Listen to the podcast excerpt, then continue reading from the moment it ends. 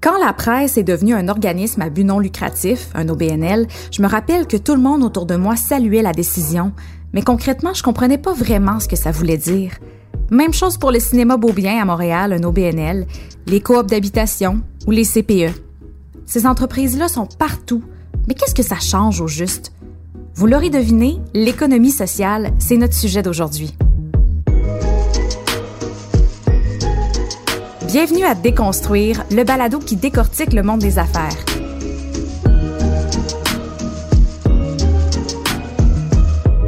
Je m'appelle Anne-Sophie Roy et aujourd'hui on parle des impacts de l'économie sociale sur notre société.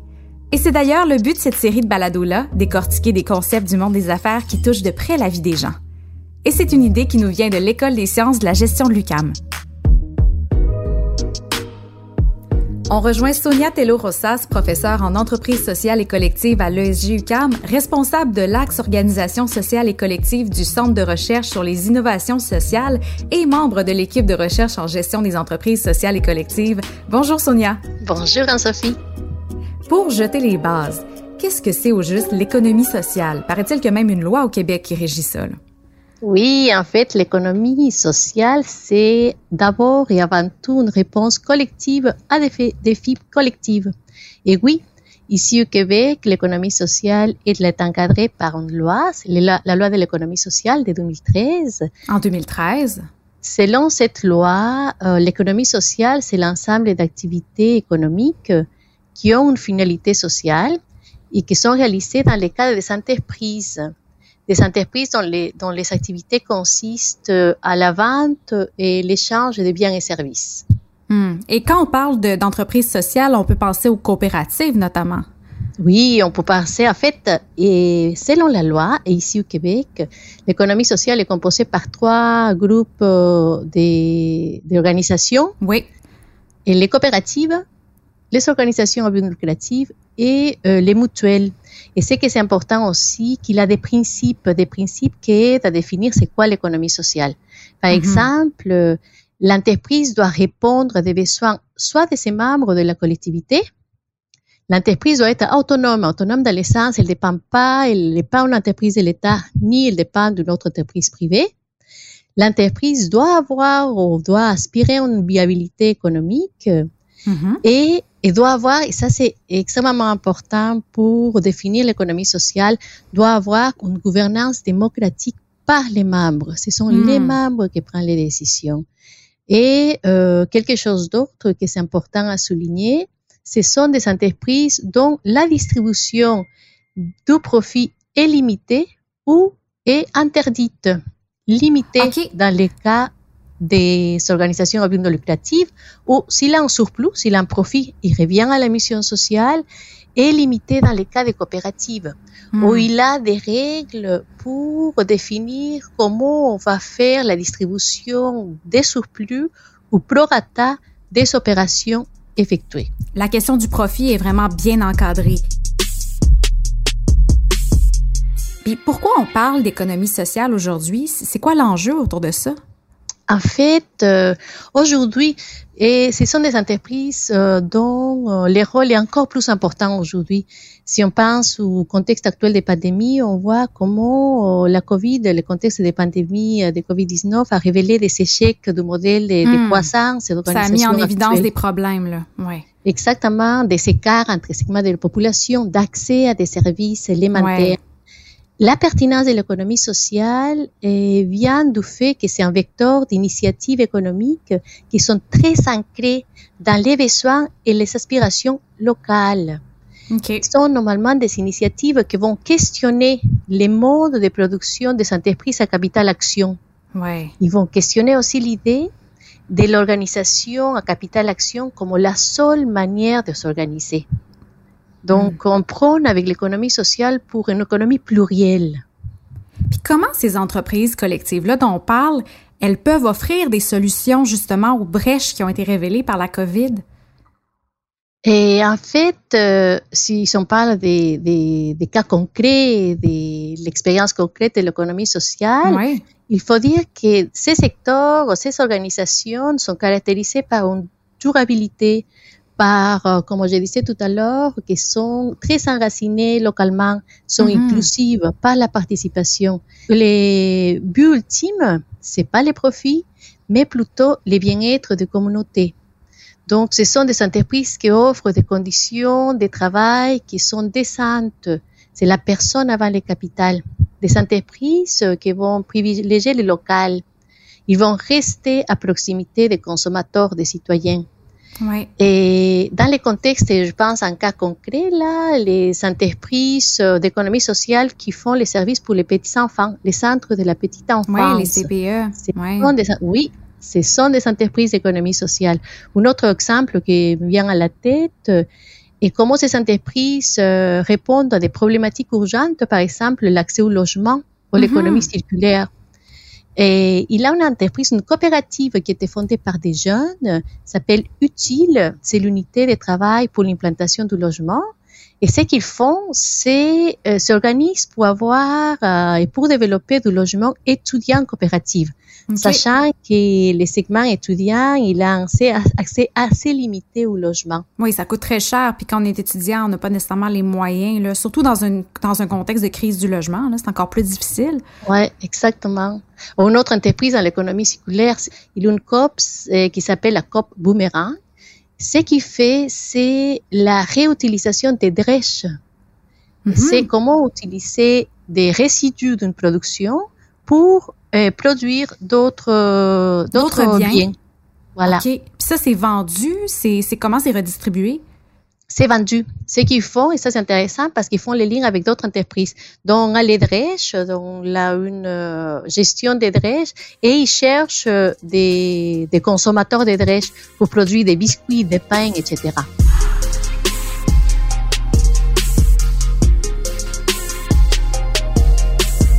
c'est des super belles initiatives, mais on se fera pas de cachette. On vit quand même dans un modèle prodé- prédominance capitaliste. Donc, comment ces entreprises-là sont viables? Parce que je sais qu'il y a une loi qui encadre tout ça, là, mais au niveau des finances comme telles, comment ça fonctionne? En fait, au niveau des finances, euh, ils sont ici, il faut dire, dans le contexte québécois, on parle d'un écosystème. C'est pas quelque chose de nouveau et c'est pas quelque chose de spontané. Dans cet écosystème, une organisation, euh, des euh, organisations qui sont autour de l'économie sociale. Par Mhm. exemple, il y a des organismes qui font, vont faire les rôles d'interlocuteurs, interlocutrices entre l'économie sociale et le gouvernement. Je pense euh, notamment au, au chantier de l'économie sociale et euh, ou, euh, ou à d'autres organisations. Il y a d'autres qui vont faire les financements. Il y a des organisations spécialisées à financer l'économie sociale et qui utilisent des mécanismes très novateurs, par exemple, pour évaluer les risques. Ils Mm. font l'évaluation financière et non financière du risque. Puis, il y a d'autres qui vont faire l'accompagnement. Par exemple, réseau, euh, réseau COP, il fait l'accompagnement d'entreprise. Et tout ça pour que les entreprises soient viables. Dans OK. les cas des coopératives, et la viabilité vient du marché. Ils sont en concurrence avec d'autres entreprises, euh, ils font des activités dans les marchés. Dans les cas des OBNL, encore là, ce sont des organisations à but non lucratif, mais Mhm. qui ont une composante de produits. Ils vont produire, mais ils vont vendre les produits et services dans les marchés. Oui, fait qu'il y a une espèce de forme de, de récupération justement d'un profit. c'est de cette manière-là qu'ils survivent. Oui, exactement. Hmm.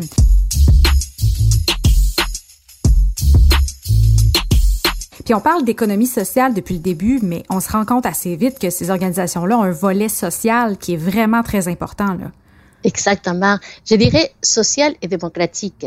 Ce Et de- sont, ouais, démocratique. Oui, parce que ce sont des organisations euh, qui sont caractérisées par la réalisation d'une activité entrepreneuriale, comme je disais tout à l'heure, mais aussi qui ont un rôle social et collectif. Il a deux dimensions, les volets sociaux et les volets économiques, qui sont très clairs. On peut les illustrer très bien dans les entreprises d'insertion, par exemple.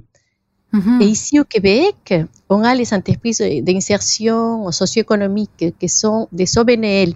Comment font l'insertion? Insertion dans le sens de travailler avec un segment de la population qui a des problèmes d'insertion au travail, mais aussi à la société. Ouais. Ce qu'ils font, ils ont la mission sociale d'insertion, mais comment le font À travers une activité économique. Ils font une pierre deux coups, en fait. Là. Voilà. Et je pense à des cas concrets pour illustrer cela. Il a euh, une entreprise qui s'appelle Les Boulots Verts. C'est une des plus anciennes entreprises d'insertion ici à Montréal. Et ce qu'ils font, c'est l'insertion sociale économique à travers les vénisteries. Ils produisent des meubles en bois qui vont ah vendre dans les marchés pour se financer, mais surtout pour euh, remplir, pour répondre à leur mission sociale. Hmm. Puis je sais pas pour les autres, mais j'ai l'impression que c'est un modèle économique qui est assez méconnu des jeunes générations. Parce que le modèle qu'on connaît très très bien, c'est le modèle capitaliste. Donc, comment ça se fait que ce soit aussi peu connu, vous pensez? En fait, euh, c'est intéressant parce que le modèle capitaliste, euh, il a pris tellement de place mm-hmm. que des fois on, oublie qu'il a d'autres modèles qui sont euh, réalistes, qui sont réels, qui existent. C'est pas une utopie. Donc, je pense que c'est une méconnaissance et qu'il faut en parler. Comment les faire connaître? L'exercice qu'on fait aujourd'hui, par exemple, j'ai le plaisir de le faire avec vous c'est de parler de ces entreprises-là, de comment ils font, comment ils fonctionnent dans notre société, quel est leur effet. Mais aussi, nous, à l'université, euh, et ça dans notre rôle prof-chercheur, on les fait dans la recherche. Concrètement, moi, là, je fais partie d'un groupe de recherche, on est cinq profs, Mhm. Travaillant qui travaillent sous des organisations sociales et collectives, sous l'économie sociale. C'est Valérie Michaud qui coordonne, ma collègue Valérie Michaud qui coordonne l'équipe. Et aussi, on a les crises, les centres de recherche sur les innovations sociales qui euh, fait en partie euh, l'analyse, l'étude, la co-construction avec ce type d'entreprise. Et euh, à travers les la formation aussi, la formation est tellement importante nous, on est dans une école de gestion où les modèles d'entreprise capital action, c'est le mainstream, c'est les plus connus. Donc, euh, on essaye de plus en plus d'amener aux étudiants à démontrer comment des alternatives pour une société plus juste, plus intéressante sont là. Et on les fait, par exemple, avec euh, les formations. À l'école des sciences de la gestion, on a un programme de 12e cycle en gestion d'entreprises sociales et collectives. On a une concentration à la maîtrise sur l'innovation sociale.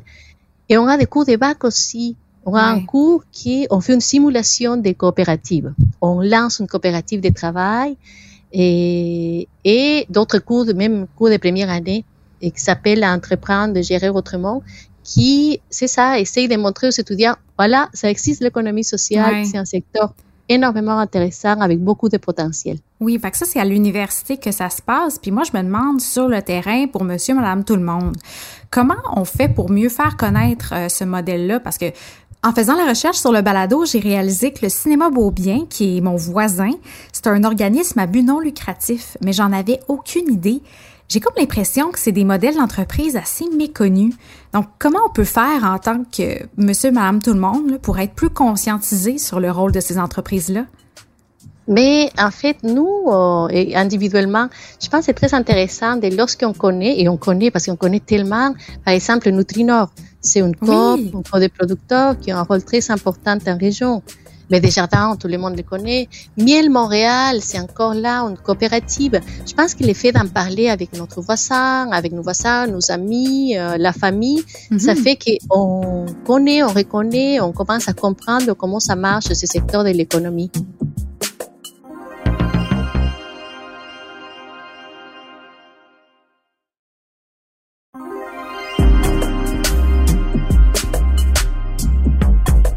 Donc, la grande différence, si on compare par exemple une OBNL ou euh, une coopérative versus une entreprise à capital action, c'est d'une part la gouvernance qui est très différente et la vision aussi.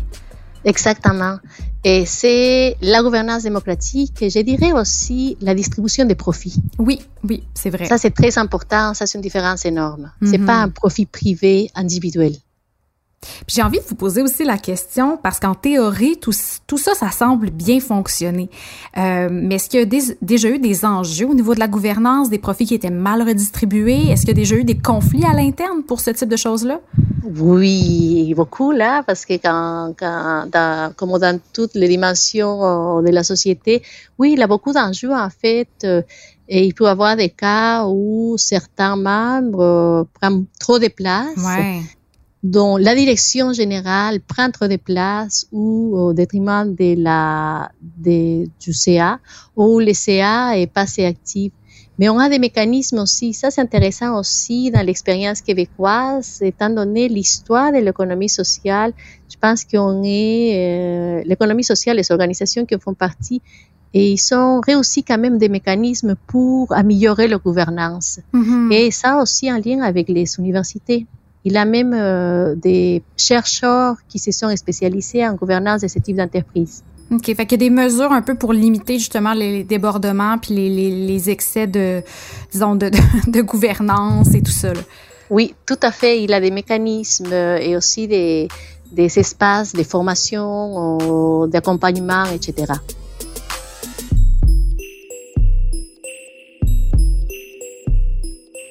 J'ai envie qu'on parle un peu de l'exemple de la presse, hein, qui est une entreprise médiatique très importante au Québec, qui a fait le saut il y a quelques années et est devenue un OBNL. Euh, mais ça a quand même fait jaser, là, ça. Oui, c'est un exemple très intéressant, je pense très pertinent quand on parle de l'économie sociale pour se questionner c'est quoi l'économie sociale?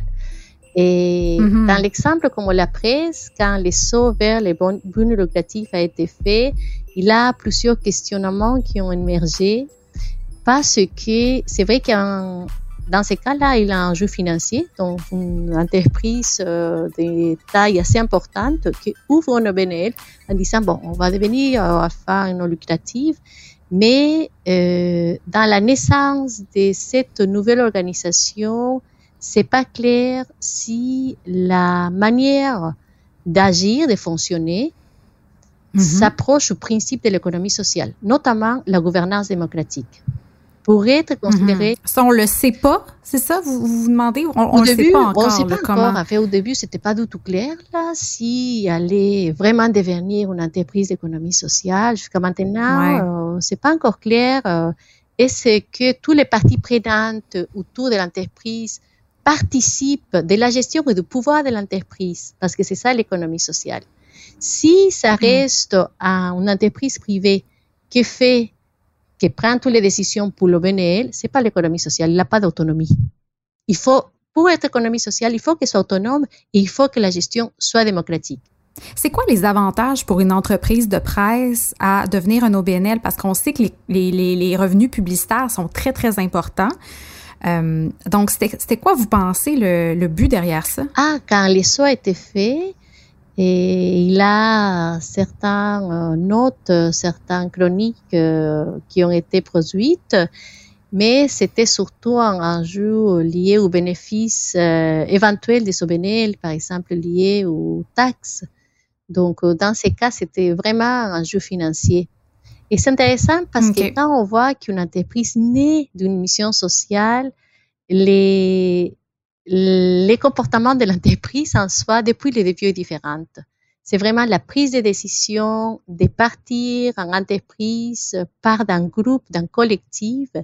Et ouais. depuis le début, les règles démocratiques sont tout cœur. Et c'est pas le cas dans cet exemple-là. On a parlé de l'exemple de la presse, mais est-ce qu'il y a d'autres entreprises de presse qui ont fait ce saut-là, puis pour qui ça a fonctionné? Oui, en fait, il y a un exemple qui c'est une belle illustration de l'économie sociale dans ces cas-là. C'est Capital Média. Oui. Et, et qui ça, ont eu des gros problèmes financiers il y a quelques années. Là. Voilà, des gros problèmes financiers et comme dans d'autres entreprises à Capital Action, ça marche pas les finances, on va fermer l'entreprise, Mhm. mm -hmm. plein d'emplois qui vont être perdus. Perdus. Dans ces cas, les employés et les cadres ont dit, mais non, on ne peut pas fermer comme ça, on va prendre en charge l'entreprise. Donc, ils se sont organisés pour prendre la propriété de l'entreprise et ils mmh. ont fondé une coopérative. Maintenant, c'est une coopérative. Et dans ces cas, on voit les pouvoirs et les décisions sont aux employés propriétaires. Que ça devient une entreprise euh, coopérative.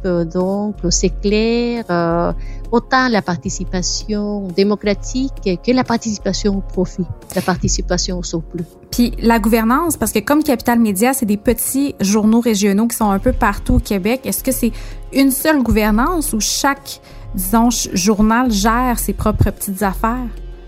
Normalement, c'est une seule gouvernance parce qu'en fait, c'est la coopérative avec euh, les différents journaux, mais la gouvernance, c'est fait de manière conjointe. Oui. Donc, ces, dimensions dont j'ai parlé tout à l'heure, euh, dimension associative, oui. tous les membres euh, qui font partie des journaux, les membres travailleurs, puis la dimension entreprise. La production et vente, dans ces cas, c'est dans les médias, là, c'est on va Oui. produire un journal ou des journaux et on va vendre dans les marchés. Mais merci beaucoup, Sonia, pour votre temps aujourd'hui.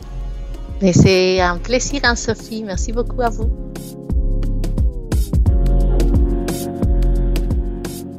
C'était Sonia Tello-Rossas, professeure en entreprise sociale et collective à l'ESG UCAM. Je suis Anne-Sophie Roy. Merci d'avoir écouté Déconstruire, le balado qui décortique le monde des affaires. Merci à Anne-Sophie Carpentier, à la réalisation et au montage. Je vous rappelle que c'est une production de l'École des sciences de la gestion de l'UCAM et de Cube Radio. À la prochaine!